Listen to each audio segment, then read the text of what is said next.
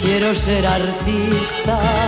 Oh, mamá, ser protagonista.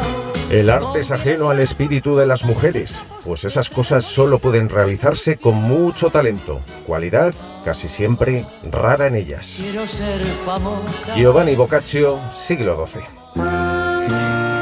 Welcome to Carne, Carne Cru- Cruda, Cruda, the album. Join us for danger, excitement, innovations. Ay, Boccaccio, Boccaccio, a veces hay que tener ese Boccaccio cerrado. El gran humanista y padre de la literatura italiana es uno de tantos hombres eminentes que han despreciado el talento y el papel del sexo opuesto en la creación artística. La lista de mujeres artistas, poetas, pintoras, escultoras, músicas que desmienten a estos señoros es interminable y ha ido creciendo gracias a la labor de búsqueda y recuperación de investigadoras e investigadores culturales. A esa labor se ha entregado con fruición una de nuestras colaboradoras, Sara Ruballo, La Gata Verde, que acaba de publicar el primer tomo de una enciclopedia imprescindible, Pintoras, en la que rescata a las mujeres que la historia del arte olvidó, pero componen la otra mitad del cuadro. Porque como dijo una de las grandes, a pesar de la desmemoria a la que muchas mujeres han sido relegadas, Os aseguro que alguien se acordará de nosotras en el futuro. Safo de Lesbos, poeta griega, siglo VI antes de Cristo. A ti que tienes siempre caldo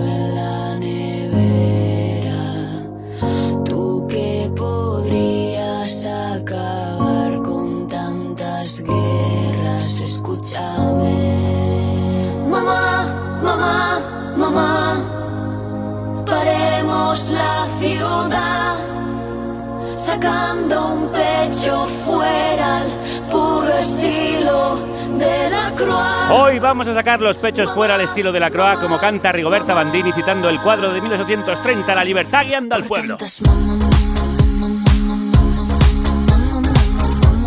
para reivindicar a todas las mamás, mamás, mamás, mamás, mamás, mamás, mamás de la historia del arte. Las precursoras que también pintan mucho.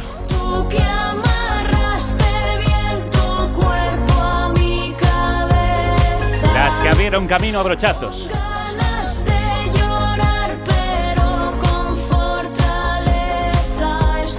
Las olvidadas a las que por fin el futuro recuerda.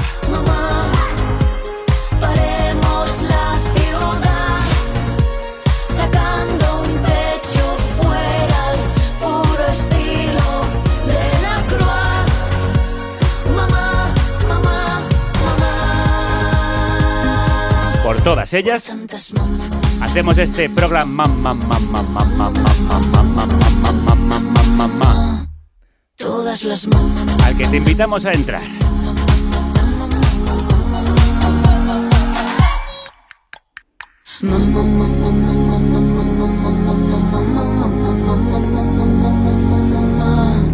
Vivan las mamás.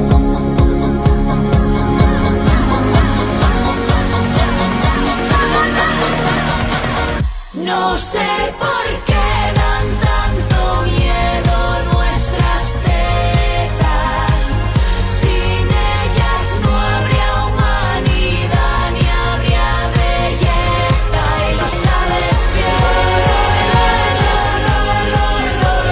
Vamos a ver mucha, mucha, mucha, mucha belleza en el programa de hoy. Así que sígueme, corre, ven conmigo, que hay mucho, mucho, mucho, mucho, mucho que contar.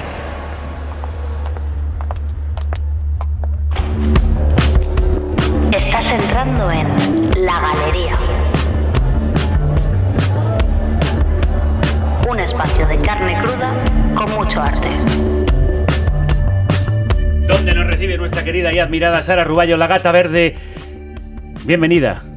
¿Cómo estás? Pues estupendamente. Crudos días. Crudos días, crudos, días. Historiadora del arte y colaboradora de este vuestro programa. ¿Quién te crees que eres? Las mujeres nunca podrán producir algo creativo, aparte de hijos. Wow, Sara, mm. ¿quién iba dirigida esta terrible frase? Pues probablemente la escuchó la auténtica Paula Modersohn Becker, que fue una alemana pionera en el movimiento expresionista de su país a finales del siglo XIX. En el 2016, Christian Schauhow dirigió una película sobre su trágica vida. A Modersohn Becker le costó mucho malvivir de su arte a causa de los prejuicios y estereotipos marcados para las mujeres en general y a las artistas en particular. Los historiadores del arte aseguran que si no hubiera fallecido por una trombosis pulmonar a la temprana edad de 31 años, hubiera sido una de las grandes pintoras del siglo XX. Hubo mujeres en la historia del arte, pero no las conocemos. ¿Por qué no aparecen en los libros? ¿Dónde estaban entonces las mujeres mientras durante siglos y siglos los hombres pintaban y creaban? Se ocupaban tal vez solo de prepararles los pucheros, parirles y criarles a los hijos y aplaudir su obra una vez terminada con la entrega de la esposa fiel.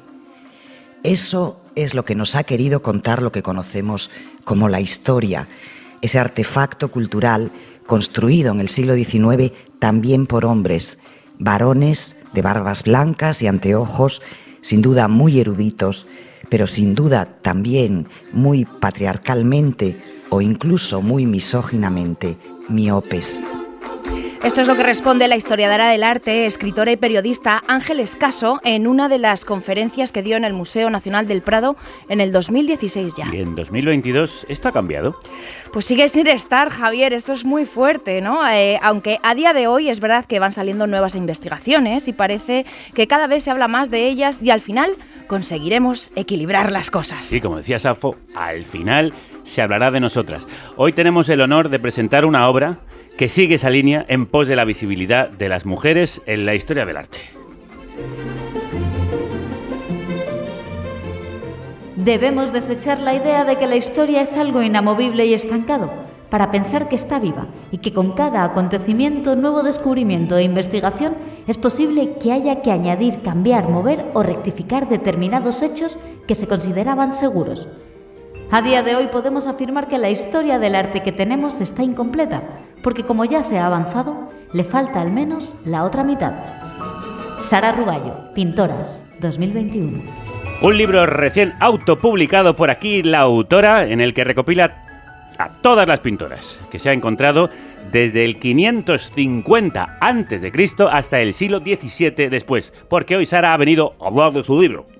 Sí, hoy he venido, Ha venido a hablar de tu libro. he venido a hablar de mi libro, no con, a ver, no con esta gran intención, pero sí que es verdad que, bueno, pues eh, al hablar de mujeres, es verdad que llevo cinco años trabajando en esto. Muy bien, trabajando en ello. Trabajando, estaba trabajando en ello y con un grandísimo equipo y creo que el bebé ha quedado preciosa. Ha quedado preciosa. Ha quedado preciosa, preciosa, muy colorista, como has dicho antes, ¿no? Un libro que busca a ser alegre. Entonces, bueno, pues te he traído este regalo para que veas que las mujeres pintamos mucho en esta historia y desde hace mogollón, además.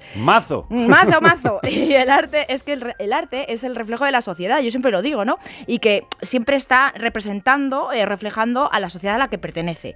Y el caso es que esta sociedad, pues desde siempre ha estado compuesta por hombres y mujeres. Fíjate tú, qué Qué sorpresa.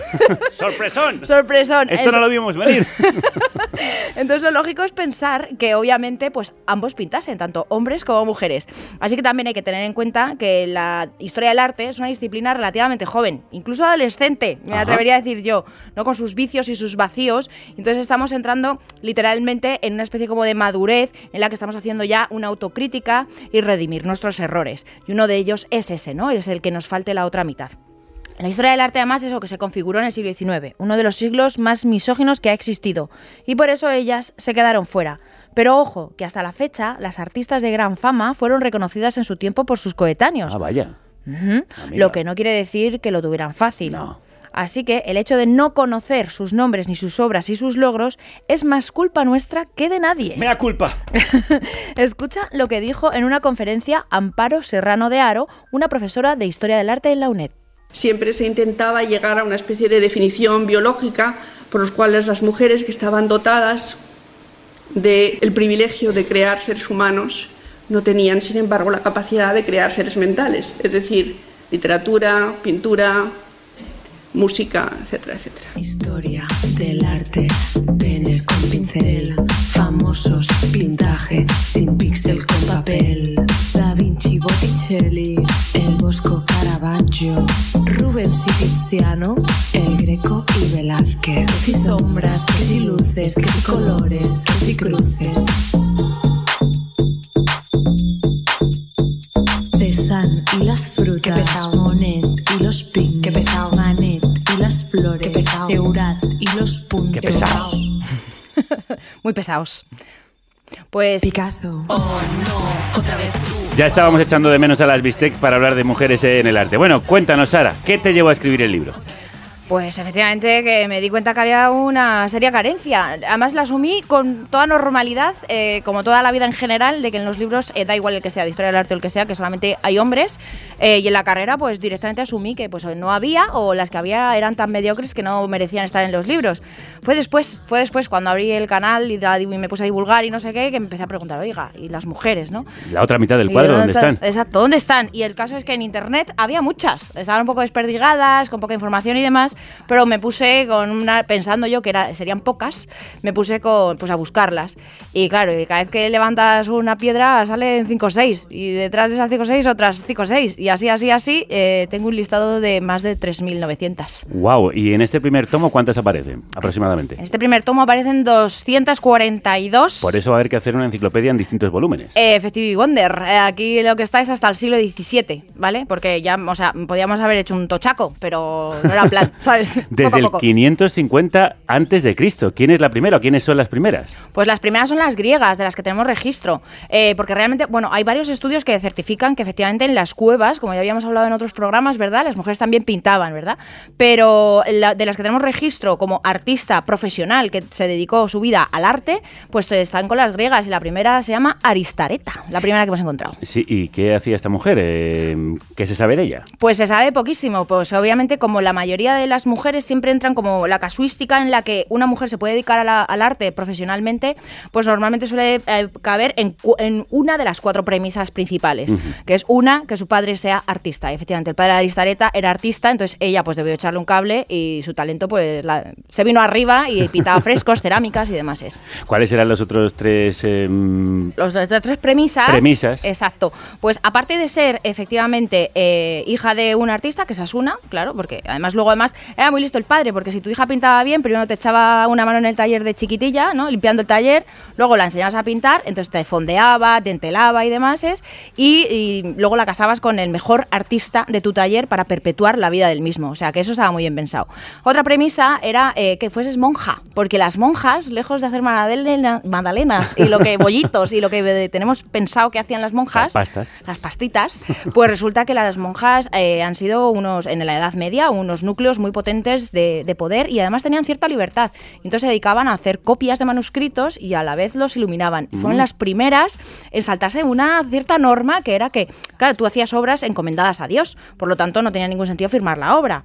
Y entonces las monjas sí que empezaban a autorretratarse y firmar las obras. Y hay una muy genial que de hecho tengo aquí mi bolso, que yo la llevo en mi bolso. Mira, a ver, a momento. ver, a ver. Sí, sí, sí. Se va por su bolso, lo Se coge. mi bolso, cojo mi bolso y pone aquí, esta es Guda. Guda. Guda, que se llama. Guda firmó su libro, bueno, se, se, se autorretrató en una letra capitular agarrada a ella y, en, el- en- y ponía Guda Pecatris Mulier, eh, pintó y escribió este libro. O sea, mu- mu- Guda, mujer pecadora, o sea, Mm. ella a sí misma. O sea, Maravillosa monjas. Guda, sí, sí, sí. Y luego, por otro lado, tenemos las otras dos premisas, eh, que la otra es que, pues, que seas de una familia rica en la que te tienen que adornar de ciertos eh, quehaceres, ¿no? En plan de pues, que sepas bordar, cantar, mm, tocar eh, y tal, para que sea más fácil casarte y conseguir una dote mejor. O sea, esto es así. Bueno, la pintura como salida, Claro, como salida de tener- laboral, matrimonial. Sí, para tener a la mujer entretenida y que se meta po- eh, poco en los asuntos eh, de los hombres. Claro. Ah, amiga. Ah, amiga. De que tenga un buen hobby. Y si se le da bien, mejor. Y la última, obviamente, pues es la excepción, que también las hay. Eh, cuéntame alguna, por ejemplo. Pues la excepción más famosa es la de Sofonis Banguisola, por ejemplo, es esta fantástica pintora cremonesa de Italia del Renacimiento que, que, pues que su padre no tenía dinero, no era artista, no era monja y entonces ella pues resulta que su padre las enseñó a sus hijas porque tuvo eh, tuvo siete hijas, entonces a las hijas tuvo que enseñarles muchas cosas para que pudiesen encontrar su vida y una de ellas pues fue que Sofonisba demostró que tenía un gran talento pictórico, se la trajeron a la corte española gracias a una grandísima campaña de marketing que hizo su padre para Anda. colocarla. Sí, sí, fue, fue grandiosa esa historia. Y entonces, eh, pues nada, acabó en la corte española de Felipe II como dama de compañía.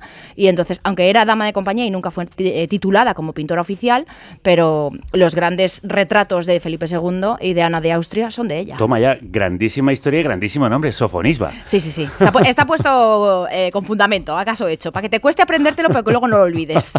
Bueno, y grandes historias como estas están por todo el libro. ¿Cómo ha sido la búsqueda de la información? Muy difícil. Sí, ha sido, ha sido larga y tediosa. Llevo, llevamos cinco años. He tenido que formar un equipo que me eche una mano, porque aparte yo llevo mil proyectos en paralelo. Y bueno, Pintoras ha sido un proyecto, yo, yo que soy ansia viva, eh, en este. en- ya me conoces, Javier. Sí. Soy ansia viva y eh, este proyecto lo he dejado como fluir mucho, ¿no? Porque sabía que esto tenía que salir en algún momento, que yo lo iba a hacer, pero, pero a su ritmo. Y bueno, pues a su ritmo han sido cinco añitos, nada más y nada menos. Hemos buscado pues en muchísimos archivos, sobre todo mucho, mucho en internet, porque dos grandes años de búsqueda eh, nos ha pillado en pandemia. Y, y luego además, pues bueno, pues todo pillado muy con pinzas, comprobando muchos datos, eh, traduciendo muchos textos de todo el mundo, porque bueno, es que tenemos mujeres de todo el mundo, ¿no? Hasta el siglo XVII hay, hay muchas hay muchas fin- finesas, yo qué sé, hay portuguesas, hay alemanas, hay francesas, hay de todos los lados. La ONU de la pintura. Totalmente. Oye, y en ese proceso en el que te han ayudado distintas personas, eh, están fundamentalmente Ana Gallego, que te acompaña visibilizándolas, y la ilustradora Mónica López. ¿Qué papel han jugado y quiénes son? Pues eh, son parte de mi equipo, porque realmente en, en total somos siete. Ah, A la hora de esa- somos siete y están, de hecho, en el libro, están al final del libro, he puesto sus biografías y sus fotos, que se, que fueron reticentes, ¿eh? pero yo dije, ¿Ah, sí? no, tenéis que salir. Claro que sí, hombre. Claro, No habéis vamos a hacer un libro visibilizando mujeres Pues de pintura, pues también tiene que visibilizarse el equipo. Eso es. Pues Ana Gallego es una mujer que, bueno, pues me seguía en mis redes sociales y se ofreció voluntaria y, bueno, pues más tenaz que nadie ha estado día tras día buscando eh, la información de estas mujeres. En algún momento de su... eh, es una mujer ju- jubilada que se dedica a la pintura, pues eso, pues ya casi profesionalmente, porque empezó como hobby, pero muy bien. Y el caso es que en estas que lió a su marido Jesús, que Jesús se ha dedicado a buscar las imágenes, y luego está Mónica López, que es una amiga mía de toda la vida, que es ilustradora, eh, amateur, y entonces eh, a todas esas ilustraciones o todos esos cuadros que por copyright, por falta de, de que a nadie le ha dedicado ni tiempo ni dinero hacerle una buena foto a la obra de una mujer, que eso hay mucho, que nos falta la obra fotografiada, aunque exista, eh, pues hemos metido a Mónica López a que le ponga, se invente una cara para que la gente las aterrice, les dé corporeidad y... Pues me encantan las ilustraciones de Mónica, tengo Ah. que decirlo desde aquí. Gracias. Eh, y lo que me sorprende es que un libro tan precioso y tan necesario te lo hayas tenido que autoeditar, que no le haya interesado a ninguna editorial. Sí, no han sido pocas ¿eh? las que se me han acercado, porque claro, con esto de que soy youtuber, pues eso, Claro. ¿sabes? Sí, sí. Pero no han querido sacarlo. No, no, porque efectivamente, como muy bien has dicho al, principio, pues son varios volúmenes. Y yo quería meter a, a tope de imágenes. Y claro, pues no es un libro muy rentable, por decirlo de alguna manera, Bueno, económicamente. eh, pero yo creo que puede tener mucha venta, quiero decir, Está teniendo un éxito brutal. seguidor y seguidora, estudioso y estudiosa interesado en conocer la historia de tantas mujeres olvidadas. Pues sí, pero ahora ya es tarde. ¡Se pasó! Se pasó el tren, amigos. Se pasó el tren, amigos, amigas. Bueno, la premisa es todas dentro, ninguna fuera. Sí. Pues tengo muchas ganas, no nos va a dar tiempo de verlas a todas, pero sí de hablar de algunas de ellas. Ende. La primera mujer en toda Europa de la que tenemos registro porque firmó su obra. Ende fue una monja castellana leonesa de finales del siglo X que se dedicó a copiar e iluminar manuscritos. Honorata Rodiani. Conocida como la pintora guerrera, mientras pintaba un fresco en el Palacio de Castelloni, mató a cuchillo a un cortesano para defenderse de una violación. Temiendo represalias, huyó de la ciudad vestida de hombre y se alistó como soldado. Al morir en batalla, se descubrió que era una mujer.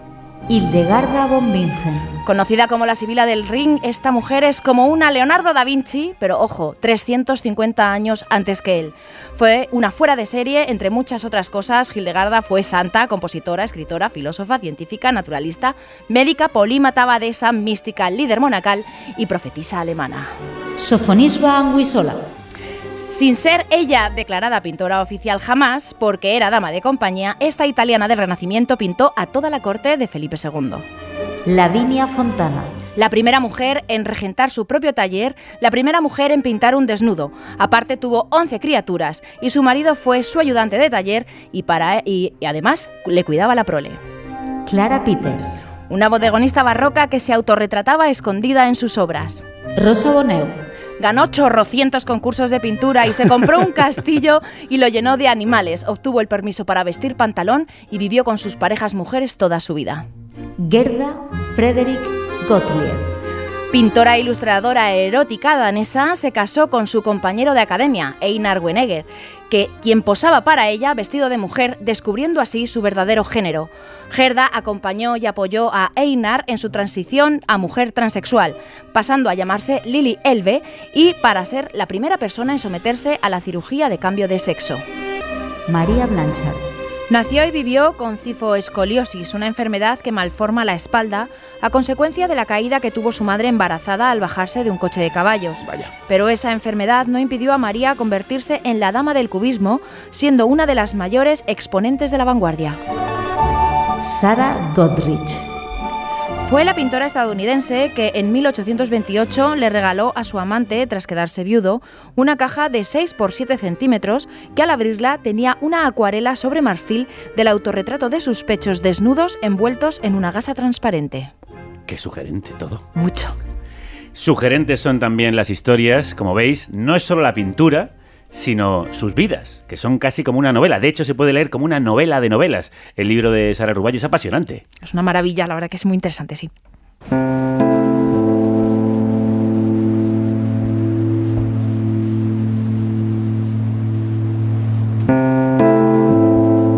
Sara, las historiadoras como tú rebuscáis en el pasado para encontrar a estas artistas, pero ¿qué hay de las mujeres que hoy en día se dedican al arte? ¿Se está haciendo algo para equilibrar la balanza para nuestros artistas de hoy? Pues muy buenas dos preguntas, Javier, porque tienen respuestas muy complejas, pero menos mal que ha venido a vernos a la galería una mujer referente en el tema, como es la gestora cultural, historiadora del arte y comisaria independiente de exposiciones de arte contemporáneo, feminista y coautora del libro Desigualdad de género en el sistema del arte en España. Crudos días, Semiramis González. Hola, ¿qué tal? Encantada de estar aquí. Otro gran nombre, ¿eh? Semiramis. Es maravillosa. ¿Esto de dónde viene? ¿Cuál es el origen de tal nombre? Era una reina de Babilonia también, mítica, medio mítica, medio histórica. Bueno, vamos al, vamos al lío, al tajo. Vamos al lío. Eh, Semiramis, llevas años trabajando por la reivindicación de la igualdad real. ¿Vale? Y digo real, porque esto es lo importante, eh, dentro del mundo del arte contemporáneo. Hoy hablamos de pintoras, um, una enciclopedia que visibiliza a las pintoras del pasado. ¿Tú también notaste esa carencia cuando te formaste? Sí, yo lo más interesante es que pese a la juventud que tenemos nosotras dos, o sea, yo siempre lo digo, terminamos, yo terminé de estudiar hace como 10 años, no estudié a ninguna mujer en, en la facultad. O Ni una que- sola. Ni una sola. Y esto, eh, una es consciente desde el inicio, ¿no? De me está faltando la mitad del cuadro, la mitad de la historia. No, pues yo no me di cuenta. No, yo tampoco. ¿Dónde hicisteis el clic, cada una de vosotras? Yo Semiramis. Yo con una profesora, yo tuve a Estrella de Diego, que siempre te marca, ¿no? Una, Lo que son las referentes, para que veamos la importancia, Claro. ¿no? Alguien que te dice qué pasa aquí. ¿No te has dado cuenta de, que repente- falta...? Y de repente te das cuenta, es increíble. Me pasó lo mismo en la Complutense con Estrella de Diego, pero hay que tener en cuenta que Estrella de Diego viene en el siglo XX, ¿no? Entonces, claro, de repente tú estás toda la carrera sin ver a ninguna y llegas eh, Estrella de Diego y de sopetón te mete, te mete 50 tías de a una, ¿sabes? Entonces es como de, espérate un momento. A ver, claro, porque estas no han nacido claro, o sea, que de repente... en- ninguna parte. En el siglo XX como setas y es, Claro. es loco. Tiene que haber un germen, una semilla de antes. ¿Y eso qué significa? ¿Qué consecuencias está teniendo en nuestro presente, Semiramis? Bueno, pues yo creo que nuestro presente eh, tiene muchas ramas, ¿no? La cultura es fundamental porque al final es la que nos, nos educa, ¿no? El pensamiento crítico, el pensamiento político, la cultura yo creo que es la que nos enseña a ver. Y nosotros que hablamos de artes visuales, lo que no vemos acabamos asimilando efectivamente Que que, no no, existe. existe. Eso es. Em, a veces se suele decir, no, es que están olvidadas porque no tenían el talento de ellos, porque no estaban a la altura de sus pares eh, masculinos. Mira, pues yo creo que aparte que es una mentira, ¿no? Estas falacias, es una fake news. Ahora que se llaman fake news, eso es una Es gran fake news. Sí, es un bulo, ¿no? Porque, bueno, Rosa Bonheur fue una de las mujeres eh, con más éxito económico. Vamos, se compró un castillo y Como se decías, ¿no? Que ganaba mm, Claro, premios hacía- a cholón. Y se hacían muñequitas con Sí. su imagen, No. sí, Sí. se hacían, era como la Barbie, digamos, la muñeca que las niñas tenían, porque era un éxito comercial. Esto es Rosa Bonheur, ¿no? Entonces yo también siempre digo, ¿cuántos hombres artistas mediocres hay y hemos encumbrado para que las mujeres ni siquiera hemos tenido el derecho a la mediocridad, ¿no? Es decir, siempre se nos ha exigido la excelencia. Hablabas ahora de que es el siglo XIX el que empieza a tapar mucho de lo que había sucedido anteriormente. ¿Por qué? ¿Cómo sucede? Claro, bueno, yo creo que la, la conformación de las academias fue una de las cosas fundamentales para dejar fuera a las mujeres, ¿no? Cuando se estructura de manera regular la historia del arte, el pensamiento visual, Entonces es cuando el patriarcado encuentra una forma de eh, estructurar esa diferencia y dejar fuera a las mujeres. Una de las cosas que, he comentado al principio, bueno, en esta lista de mujeres, he comentado, por ejemplo, Lavinia Fontana, que es mm, del siglo XVII y es de las primeras en pintar un desnudo y pinta a sus propias hijas, porque realmente eh, estaba prohibido a las mujeres asistir a la academia porque en la academia se pintan desnudos y entonces, claro, no vaya a ser que la mujer se corrompa viendo un culete, ¿sabes? Es que esas cosas... ¿Encontramos rasgos distintivos en la pintura femenina? Yo creo que no. O sea, yo creo que, fíjate, es tan significativo como que obras que han sido datadas de hombres, por ejemplo, ha pasado con Goya, ha pasado con David, han pasado con una serie de, de artistas, no han querido, cuando se sabía que eran pintados por mujeres, cambiarles la categoría porque perdían valor económico y, sin embargo, no se distinguían en calidad técnica. O sea, que eso es muy significativo. Hay muchísimas falsas atribuciones. O sea, muchísimas. Está el caso de Franz Hals y Judy Leister. Está, bueno, en el, en el libro hay 200.000 casos de que el padre firma con la obra de su, de su hija. Es más, hay una que de hecho indigna especialmente a mi amiga Eva, que es la, la maquetadora del libro, que es la de que un padre firma con el nombre de María Teresa, llamándose el Joaquín te quiero decir, o sea, firma incluso con el la, eh, MT, con las iniciales de su hija. Tuvieron entonces también ellas en su momento, en algunos casos, dificultades para ser reconocidas, para poder firmar, para poder salir a la palestra. Sí, bueno, por eso el uso de los seudónimos, de las iniciales, muchas veces. Y bueno, y le- hablabas tú antes del autorretrato, ¿no? Lo importante del autorretrato de cómo, de manera aunque sea mínima en una obra, aparecer Clara Peters, ¿no? Aparecer de alguna manera y, y autorreflejarse el trabajo que habían hecho, Sí. porque en realidad era enfrentarse a un contexto que, que la rechazaba. Eso es. O sea, tuvieron por un lado reconocimiento en muchos casos y por otros, otro- por otros tantos, es como te digo, es que hay tantísimos casos que, que hay de todo. Y efectivamente muchas tuvieron muchas dificultades. También piensa que la obra firmada por una mujer se pagaba, se paga hoy y se pagaba antes por menos precio. Entonces, claro, eso eh, eh, mueve una cadena, que si tú pagas, o sea, si tú cobras menos por tu trabajo, al final tienes también menos dinero para invertir en materiales. Tus materiales son de menor calidad. Entonces, claro, tu obra cada vez va bajando, bajando, bajando, bajando y al final acabas mm, pues, pues sin poder pintar prácticamente. ¿Y alguna de estas mujeres se convirtió en artista de culto? ¿Alguien que tuviera un seguidores en la sombra? Bueno, yo creo que además no solo eso, sino como decíamos, tenían mucho éxito económico en según qué momentos, pese a enfrentarse a contextos pues, contrarios. Pues por ejemplo, Sofonis Banguisola, que es la que hemos hablado, que vino a España a pintar a Felipe II y no sé qué, pues hombre, ya retirada de bien viejecita, eh, estaba en su casa retirada y fue a visitarla nada más y nada menos que Anton Van Dyck en plan fandom con su cuadernito de, oye Sofo, te puedo pintar, que soy muy fan. Y fue muy guay, sí, fue muy guay porque Sofonisba le dijo, vale, me pintas, pero sin arrugas. Y entonces le dio cuatro truquitos para poner aquí un super filtro y la pinta mm, vieja decrépita porque tenía cerca de 90 años y ni una arruga. Es maravilloso. Y hoy, Semiramis, ¿cuál es el porcentaje de artistas hombres y mujeres? ¿Está más igualado? ¿Hay más paridad? Eh, hay más eh, graduados en Bellas Artes, más graduadas en Bellas Artes, un, casi un 70%, pero luego en realidad lo que nos encontramos es que sigue habiendo un techo de cristal y un suelo pegajoso, las dos cosas. O sea, yo creo que una cosa significativa en las artes es que, bueno, es un sector cultural, es precario, ¿no? Eh, Por ende, y para las mujeres lo es muchísimo más. O sea, que pese a que entre los 25 30 haya más mujeres artistas, no llegan ni al 1% en la jubilación. Mm. ¿Y quién está al frente de las instituciones? Que también es importante para promover un arte que sea más equitativo. Depende de las instituciones. Yo creo que en los museos hemos visto en los últimos años, principalmente por el activismo feminista, o sea, en el libro que, decía Sara, em, eh, lo que es significativo es que los agentes del sector, la ley de igualdad, muchos o ni la conocían o desde luego no se cumple, ¿no? Pero sin embargo sí ha sido el activismo el que ha puesto el dedo en la llaga, el que ha denunciado cuando solo había presencia de hombres. Entonces cada vez hay más mujeres dirigiendo museos, pero sin embargo en el mercado del arte esto todavía es un paso que hace falta dar y hablamos de mercado, hablamos de dinero, ¿no? Claro, ¿cuáles son las medidas que proponéis en, en este libro, en desigualdad de género en el sistema de arte en España?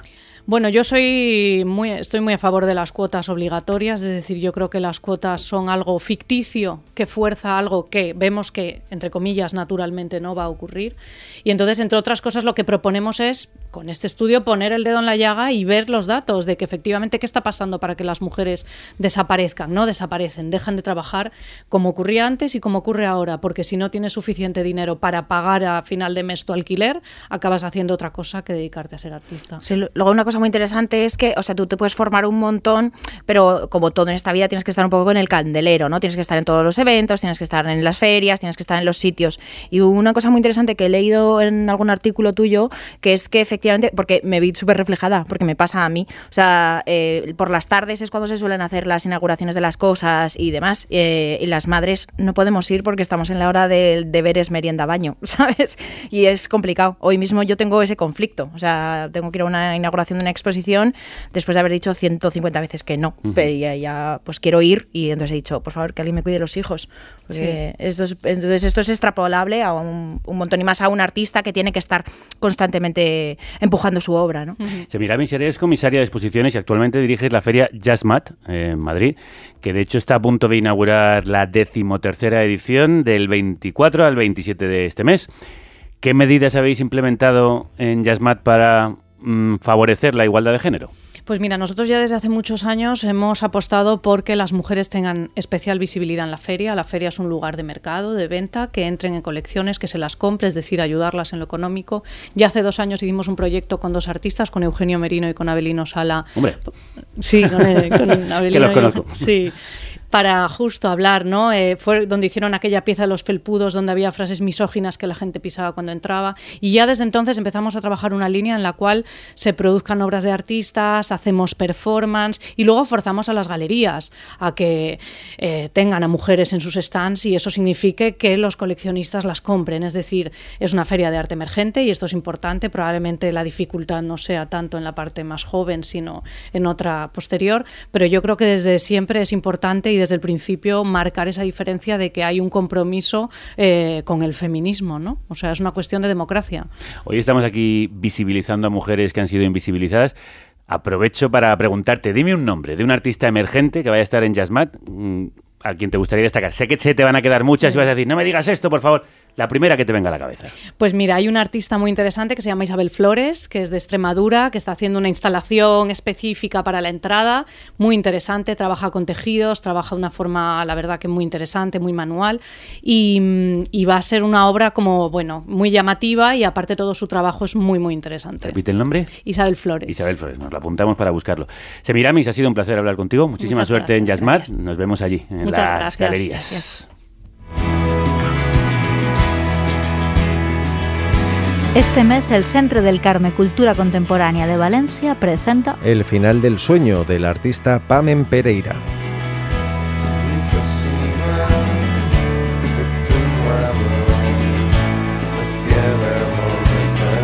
un viaje al pasado a través de la propia sala dormitorio, antigua alcoba de frailes carmelitas durante siglos. La artista se enamoró de un espacio que se convierte en el origen de creación y recrea una atmósfera única cargada de simbología, misterio y poesía. Camas, fuego y obras inspiradas en el pensamiento de San Juan de la Cruz y la mística española del siglo de oro.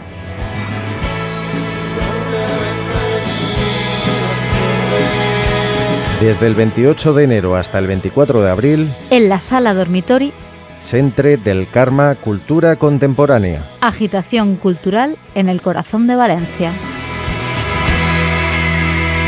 No os digáis que nos damos opciones para disfrutar del mejor arte.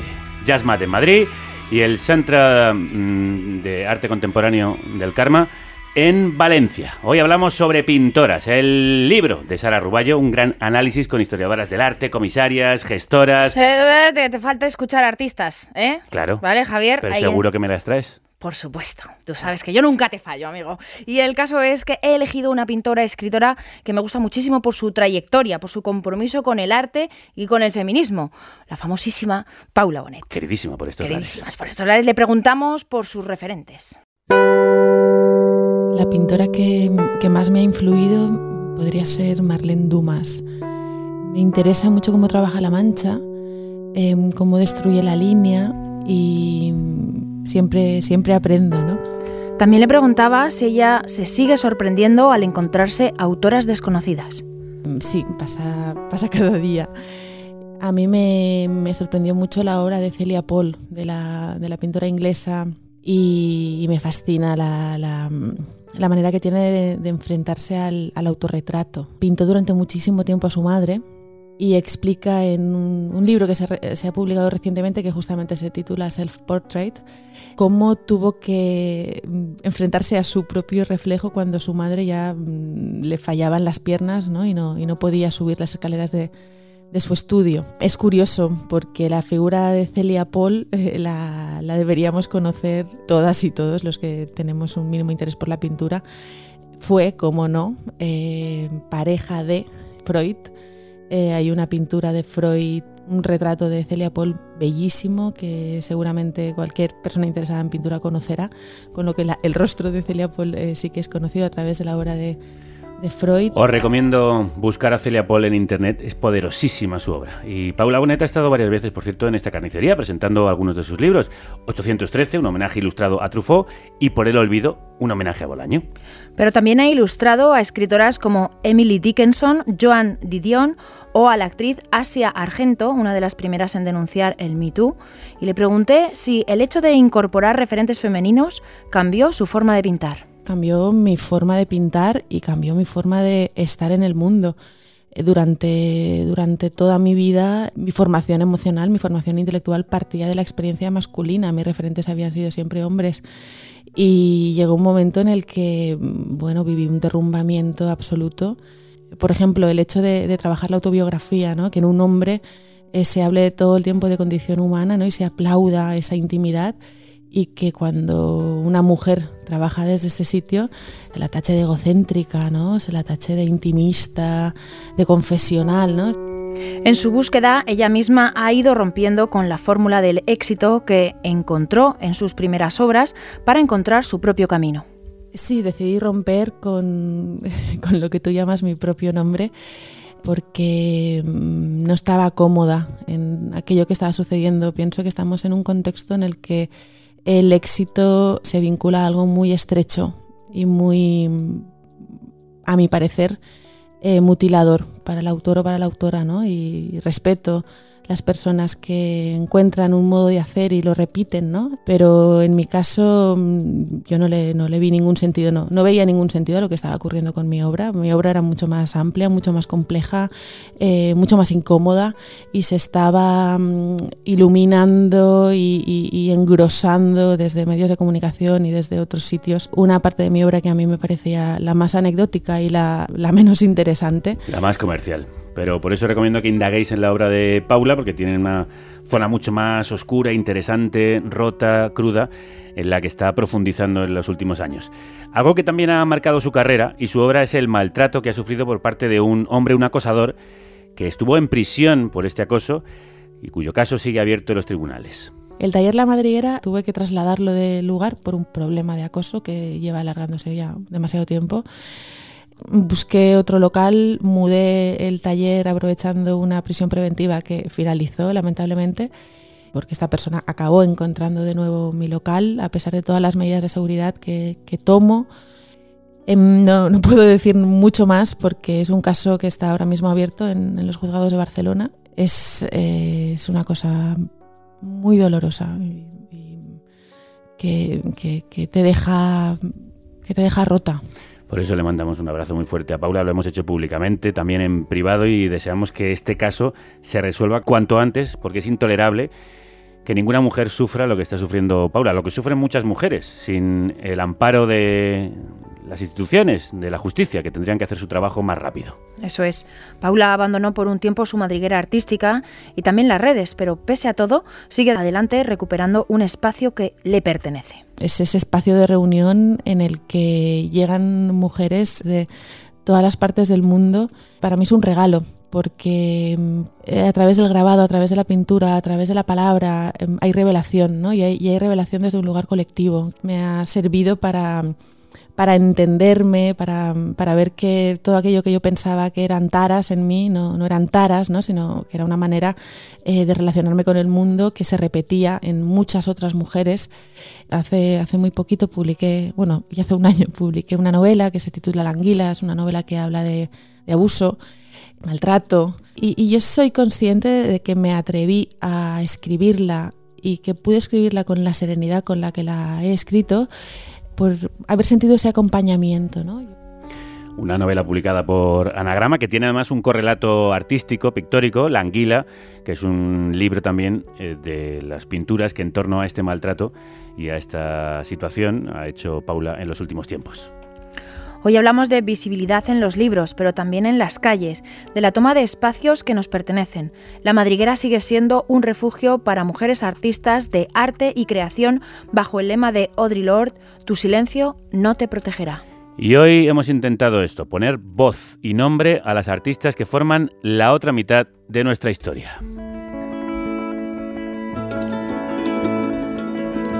También he querido eh, fijarme en un buen altavoz como son las redes sociales. Por eso, para terminar, quiero presentarte a una gran compañera y amiga, historiadora del arte y divulgadora cultural, que tiene una cuenta en Instagram con 168.000 seguidores Toma ya. y que está en plena lucha feminista a través de su contenido, que son sus famosos memes con obras de arte en los que reivindica los derechos de las mujeres. Hola Sara, hola a todos. Hola Elena. Ella es Elena Sotokoa, eh, música y estudiante de Historia del Arte y más conocida como Fame Sapiens. Nos cuenta cómo comenzó su cuenta. Eh, si me preguntaban por el nombre de una artista, yo te decía Frida Kahlo y ya. O sea, es que estaba perdidísima en, en este mundo y, y, claro, obviamente, tíos artistas te puedo decir, pues unos cuantos, ¿no? Y de ahí seguí con otro hilo, seguí con el hilo de todos aquellos cuadros que estaban pintados por hombres, pero que tenían un contenido machista brutal, ¿no? Mucha gente me dice, jo, es que esos cuadros están hechos hace 300 años. Ya, pero es importante conocer la historia, conocer el pasado y sobre todo eso construir, ¿no? Eh, y así yo cuando voy a un museo y me encuentro con el rapto de Europa de Rubens, en el que yo sé lo que, lo que está sucediendo es los momentos previos pues a una violación, ahora yo voy, lo miro y sé lo que es y lo sé analizar y lo sé disfrutar, no por la violación obviamente, sino por la calidad artística y ya entendiendo y contextualizando todo, ¿no?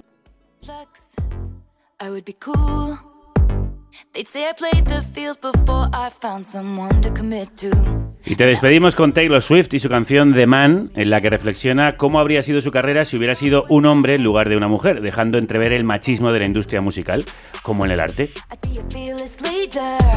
Sara Ruballo, la gata verde, colaboradora e historiadora, que hoy nos ha hablado de su libro y de lo que pintan las mujeres en el arte, hoy y siempre, muchísimas gracias.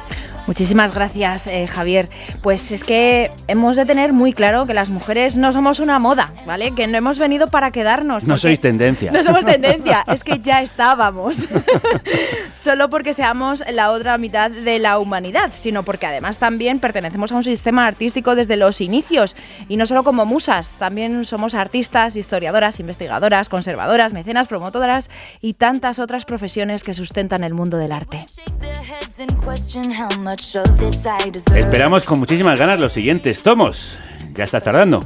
Y recordamos las fechas de las presentaciones del libro. El 25 de febrero en Madrid, en el Museo Nacional Thyssen-Bornemisza. El 4 de marzo en el Museo Burz de La Rioja, en Agoncillo. El 11 de marzo estará Sara en Zaragoza. El 24 en la Fundación Paurides de Elda, en Alicante. Y luego, pues, seguid sus redes porque vendrán muchas más. Exacto. Mucha suerte con el libro. Un abrazo muy grande. Muchas gracias, Javier. Y hablando de artistas, hoy tenemos una nueva entrega de Jimena Marcos y un libro que se devora con los oídos sobre una pequeña niña, como estas pintoras, con mucho talento. Libros que no se ven, que no se tocan, que no se, que no se huelen, que se, se escuchan, Ocurre una cosa graciosa con las El edificio es de 1901, se ha fijado al entrar. que te los leen. Algo terrible iba a ocurrir. Jimena Marcos es la oyente de libros.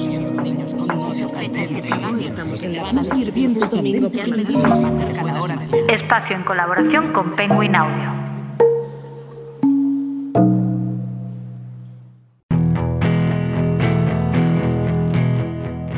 Hay algo en mí, absurdo, absurdísimo, que asocia la inteligencia con la oscuridad. No sé si es tan absurdo en realidad, ¿eh? El otro día me obsesioné con un retrato que le hizo Ilya Repin al escritor ruso Vsevolod Garshin.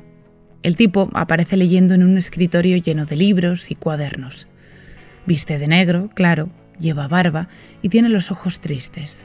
Leí que Garshin causaba furor porque emanaba una especie de halo de espiritualidad.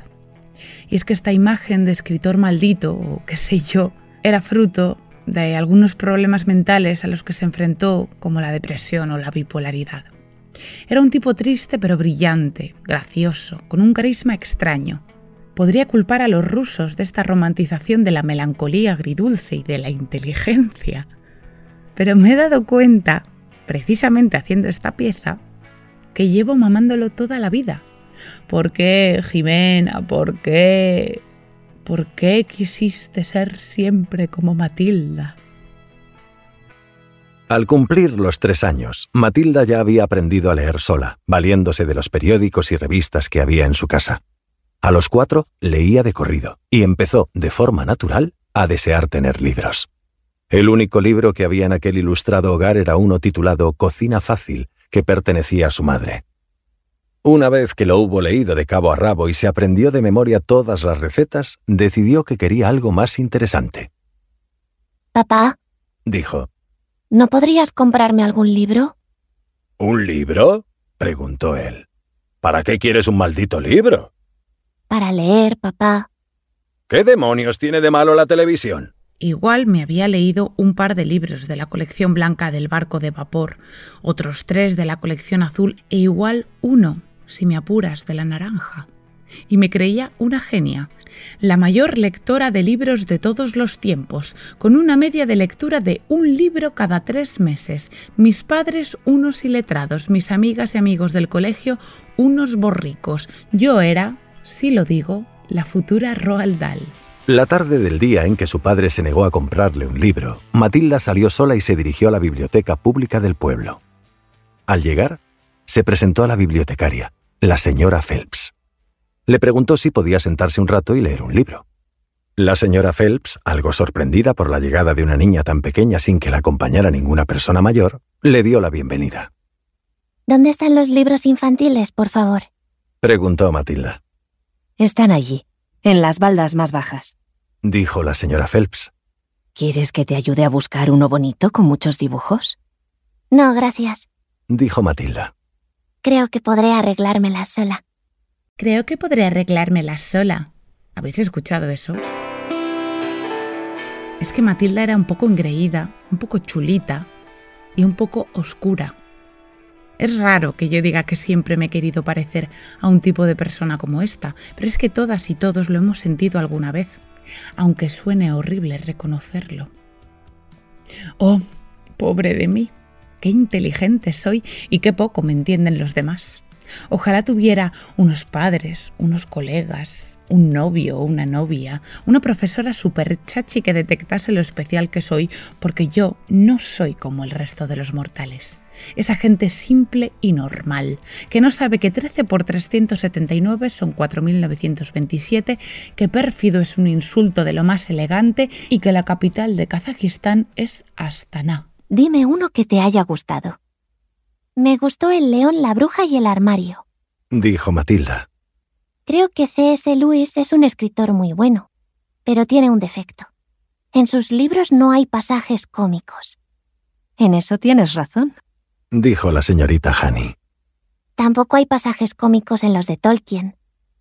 ¿Crees que todos los libros para niños deben tener pasajes cómicos?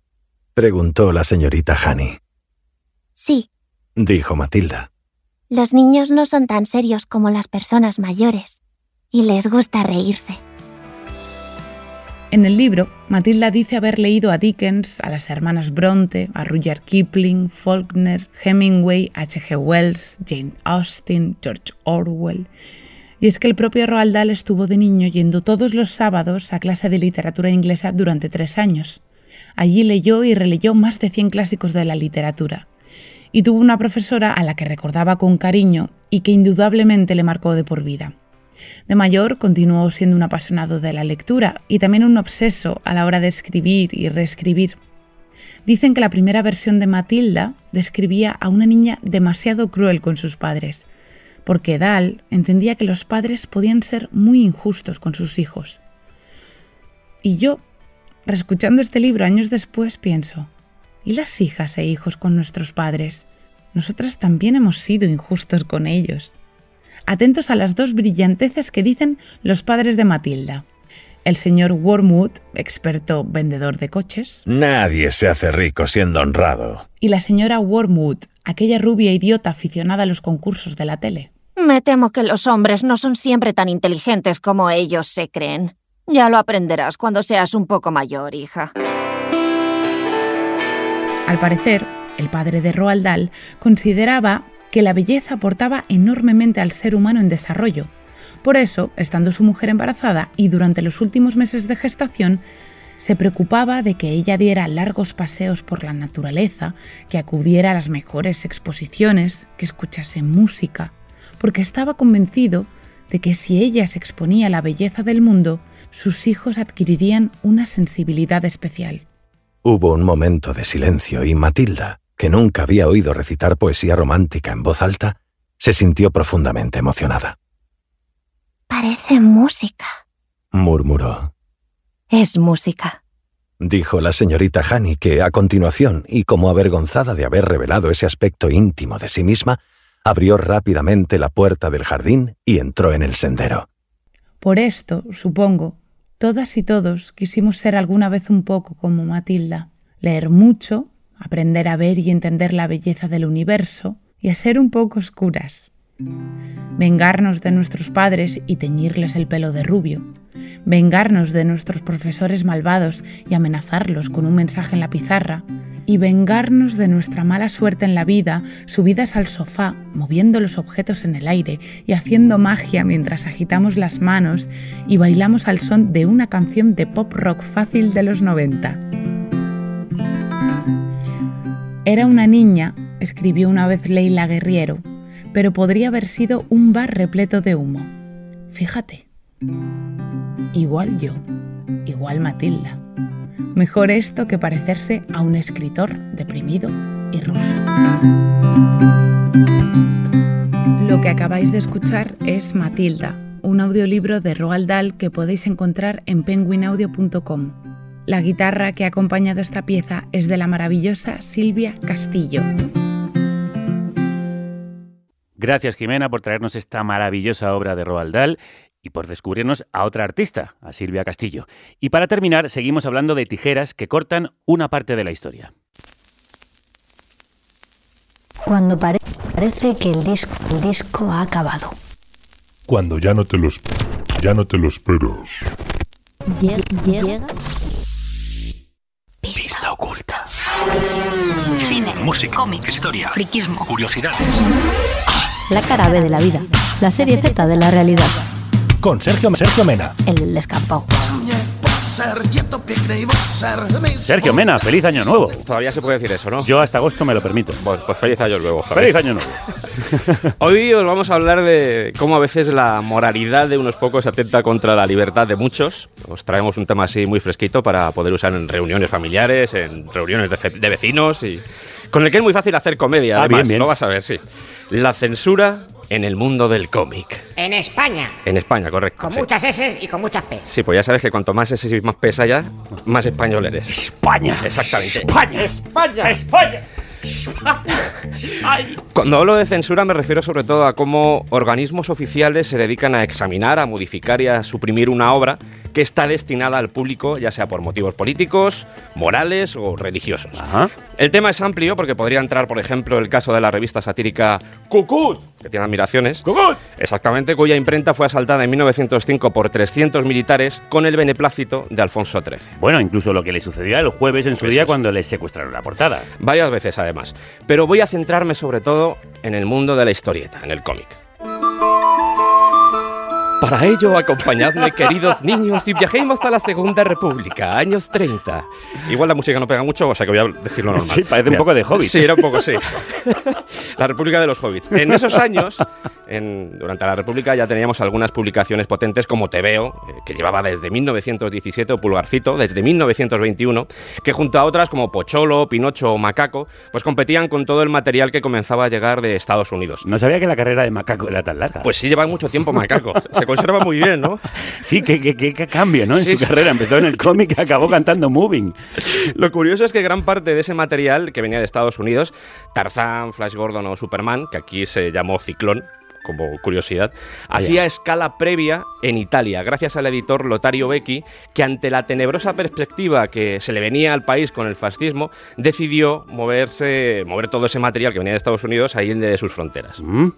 Y a pesar de que la Constitución republicana pues reconociera la libertad de expresión, pues estas tiras que procedían de Estados Unidos sí sufrían algo de censura, Ah. sobre todo en lo que concierne al erotismo. Eh, era un erotismo pacato, es decir, por ejemplo, una chica aparecía con bikini en Flash Gordon, bueno, pues había que ponerle un vestido para que no, para que no fuera todo tan voluptuoso. De ¿vale? cuello a tobillo. Exactamente. ¿Quiere decir esto que no afectaba a los españoles? Sí, afectaba a los españoles, pero nuestros editores, los editores españoles, lo tenían claro y decían, vamos a ver, aquí me juego ofender gravemente al pudor y a las buenas costumbres, así que es mejor que nos apliquemos la autocensura para evitarlo. Pero llega la guerra civil.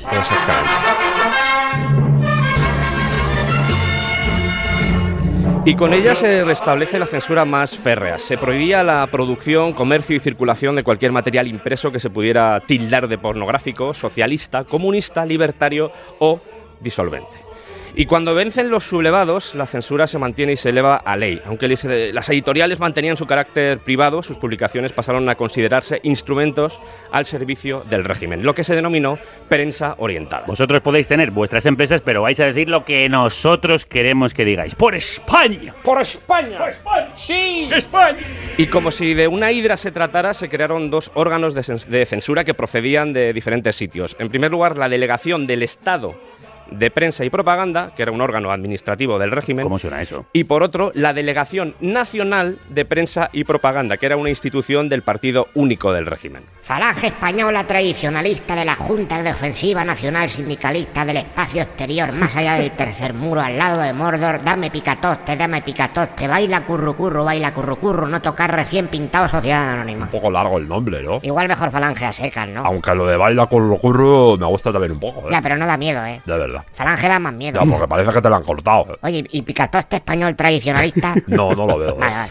Mejor Falange y de las Hons. Exactamente. Eh, ¿Y cómo afectaba todo esto a las historietas? Pues aunque pueda sorprender en lo que concierne a los contenidos, se puede decir que hasta 1952 los cómics estuvieron bastante tranquilos, porque no existía un aparato censor específico para las publicaciones destinadas a los chavales, a las publicaciones infantiles o juveniles. Y considerando que el régimen estaba más preocupado por cualquier atisbo de disidencia política, pues casi nadie reparaba en esos dibujitos que contaban cosas. ¡La historieta de mierda! eh. Déjales que lean a los chavales. ¿Qué importa? Ya está, si son dibujos.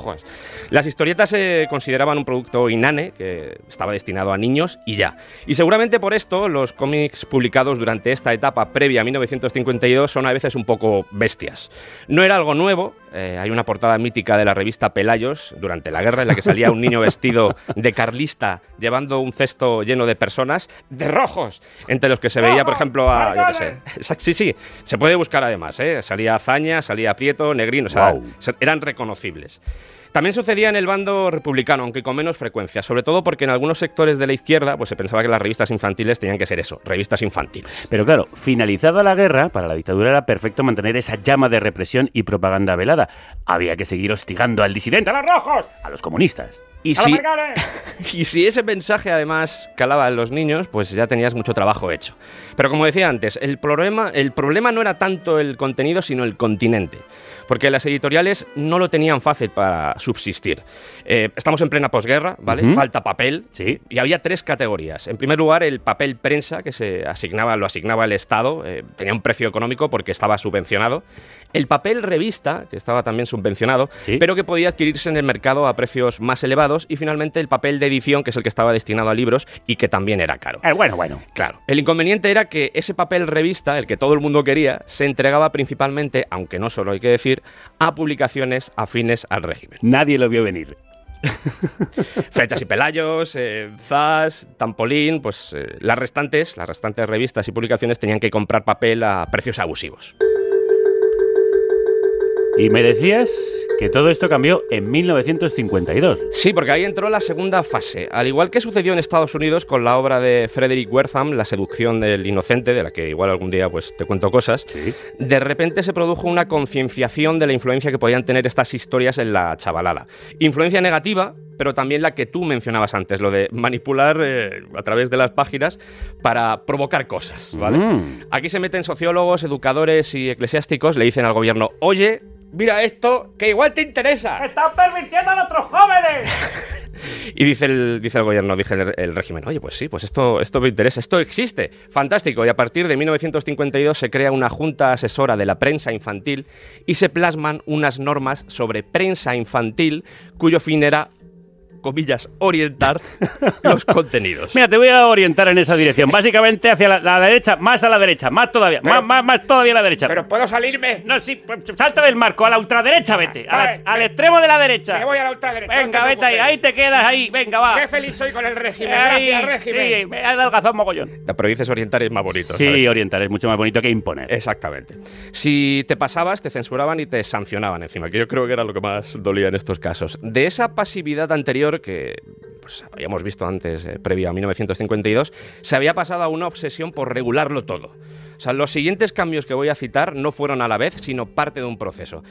Primero se impuso una catalogación por edades y sexos a partir de 1955, porque las revistas tenían que indicar en la portada si eran infantiles, si eran para jóvenes o revista juvenil femenina. Ah, estos son los primeros rombos. Exactamente, sí, sí, pues, pues era un poco eso. O sea, eh, es decir, para que nos ubiquemos, los niños y las niñas podían leer lo mismo, pero cuando te convertías en lector juvenil, ahí se ramificaba el contenido. Claro, los chicos eran los que disfrutaban con las aventuras y los valores heroicos como el Capitán Trueno o el Guerrero del Antifaz. Y las chicas con otros elementos más apropiados para ellas, como la maternidad, el matrimonio o la cocina. Que, lo estoy- que, lo- que esto lo estoy diciendo y me estoy sintiendo hasta mal, fíjate lo que te digo. Orientar a la gente. Ya está, orientar, Sergio, hay sí, que sí, orientar a la gente orientar. hacia lo que tiene dentro. Lo más importante de la vida que te orienten. Claro. La orientación es lo más. Los niños por este lado, las niñas por este otro. Exactamente.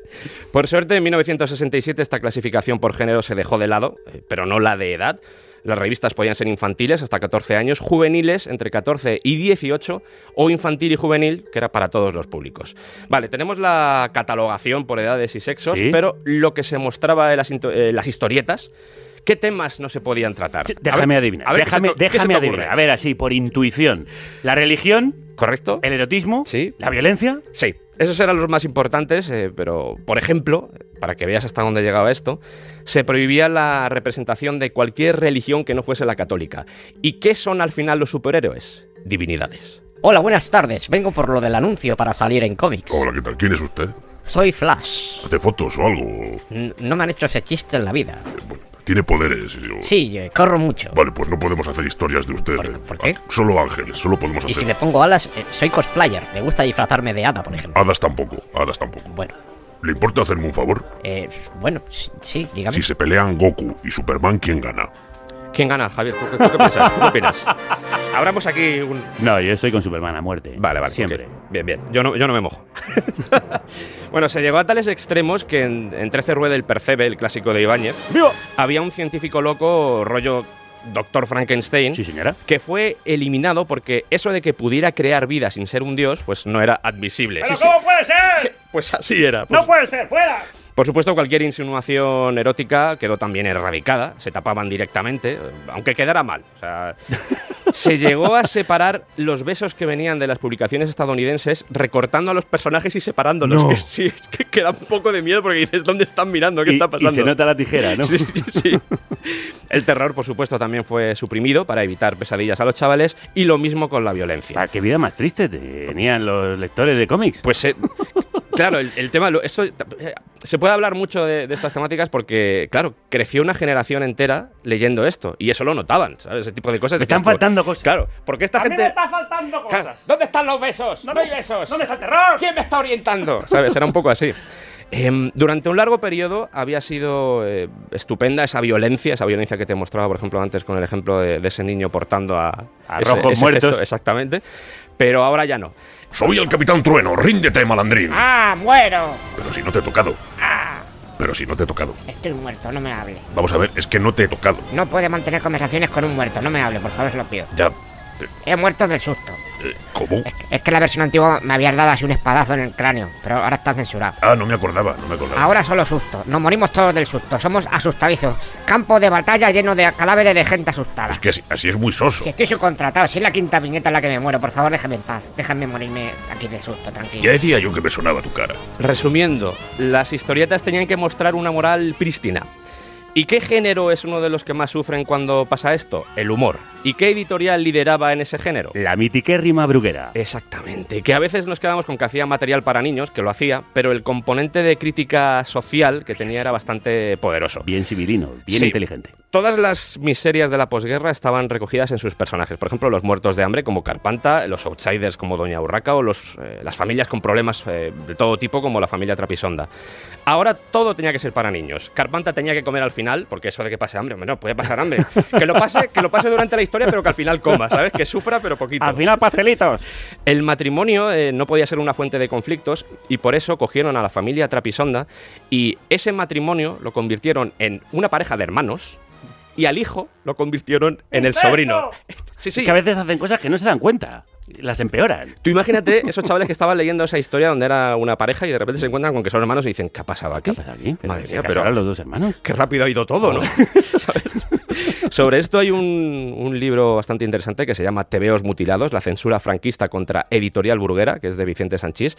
Muy recomendable. Me recuerda un poco a la historia del Comics Code estadounidense. Sí, porque allí tenían que llevar el sello de aprobación y si no las tiendas directamente se negaban a venderlo. Es como, es que yo no puedo vender esto si no tiene el sello, claro. Y mm, aunque aquí en 1966 la censura era obligatoria, pasó a ser voluntaria a partir de ese año. Para las publicaciones infantiles y juveniles, en cambio no. Ahí seguía siendo obligatoria. Es más, si no catalogabas correctamente el target de tus publicaciones, podía caerte un paquete bastante grande. ¿Y qué provoca eso? La autocensura. ¡Ay, qué miedo! ¡Córtate tú a ti mismo! Exactamente. No digan nada, no vaya a ser que molestes a alguien. ¿no? Uh, Un poco- Esto podría herir sensibilidades. Y avanzando un poco en el tiempo, luego llegaríamos a la democracia, eh, un poquito acojonados, porque claro, la gente estaba diciendo, ¿podemos decir cosas? Y igual no. ¿Pues se puede decir o no? Un poco de tensión. la boquita pequeña. Eh, llegamos a un punto, fíjate, en 1900, eh, alrededor de 1977, eh, estamos en los eh, pactos de la Moncloa, todavía quedaban esos vestigios del, del pasado. Bueno, si quedan todavía, imagínate entonces. Pues, pues eso. Eh, y de hecho, uno de esos vestigios estuvieron detrás del atentado con paquete bomba que sufrió el, en 1977, prefi- eh, Sí. precisamente el Papus, Papus, que era otra revista satírica. Hablábamos al principio de Cucut y ahora, pues, eh, del Papus. ¿Quién lo hizo? Que esto, siempre me ha gustado mucho este nombre, aunque. Es un nombre como de, De grupo de superhéroes. Sí, Sí, es, eh, de hablábamos- grupo de villanos. No sé si recuerdas el, cuando hablamos de la Yakuza, que Sí, sí. os dijo uno- pues eso, es un poco la triple A. Eso es. Alianza Apostólica Anticomunista. ¡Fuera todos los rojos! Para sorpresa de todos, se supo que estaban detrás del- de este atentado, pero no pasó nada, no se encontraron culpables. Sorpresa.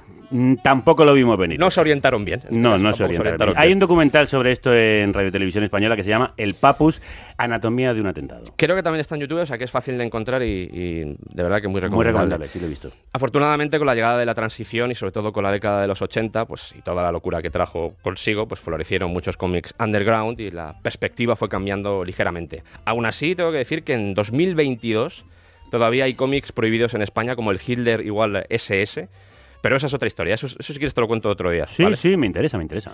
Y quería acabar con dos cosas. En primer lugar, un agradecimiento porque parte del contenido de esta sección se debe a un artículo de Ignacio Fernández y es justo decirlo. Abrazo para él. Y también un recuerdo hacia el guionista de cómics argentino Héctor Germán Oesterheld. El autor del Eternauta. Justo. Que a finales de 1977 fue secuestrado, torturado y asesinado junto a su familia por las Fuerzas Armadas bajo lo que vino a llamarse el proceso de reorganización nacional. Orientar. Hoy acabo de bajona, hoy no hay macarrones, Javier, sabes que siempre acabo los Ya, macarrones. ya, de ya, hecho, ya. para el siguiente traeré otra de los Sí. macarrones, pero quería acabar con una canción de Charlie García que se llama Los dinosaurios, por todos aquellos que fueron silenciados y que sirva esto también como recuerdo. Muy bien traída la música y la causa. Fantástico.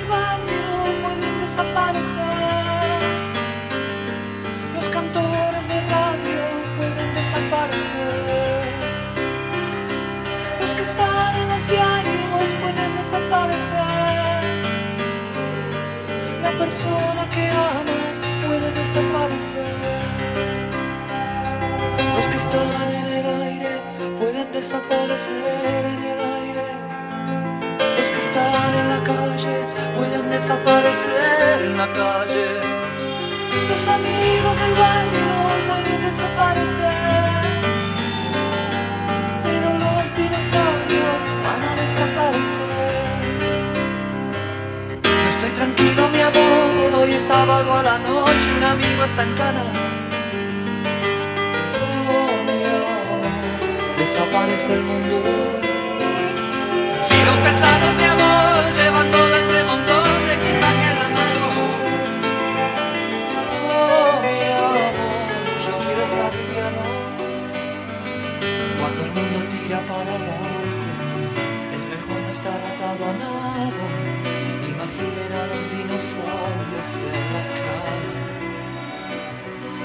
Cuando el mundo tira para a la.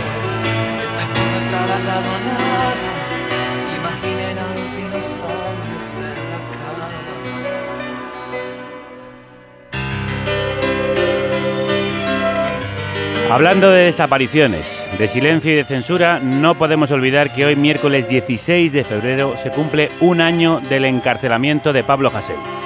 Un año ya. Un año de cárcel a un artista por sus letras. A las seis y media de la tarde de hoy hay una rueda de prensa en la Universidad de Lleida, donde fue detenido, en la que se presenta la plataforma antirrepresiva de Ponent que rodeará el rectorado para denunciar la represión policial y judicial contra la disidencia. Los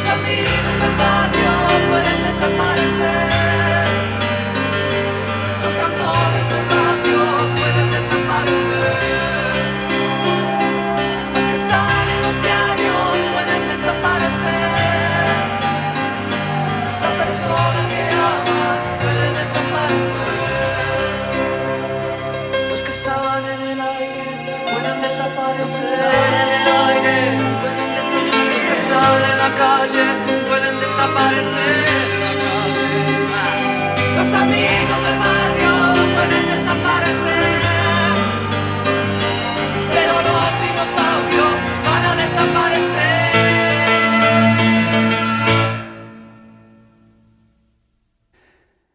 Recordaros que muy pronto podréis ver el documental en el que hemos participado junto a la productora Bruna y a nuestros amigos del No Callarem, una película que cuenta la historia de Pablo Hasél, de Baltonic y del Guío, tres raperos condenados a prisión por escribir, uno de ellos entre rejas, el otro exiliado y el tercero inhabilitado. Hoy son los rostros visibles de la persecución de la libertad de expresión en España. Precisamente con un músico disidente volvemos mañana con Nacho Vegas. Hasta entonces, que la radio os acompañe.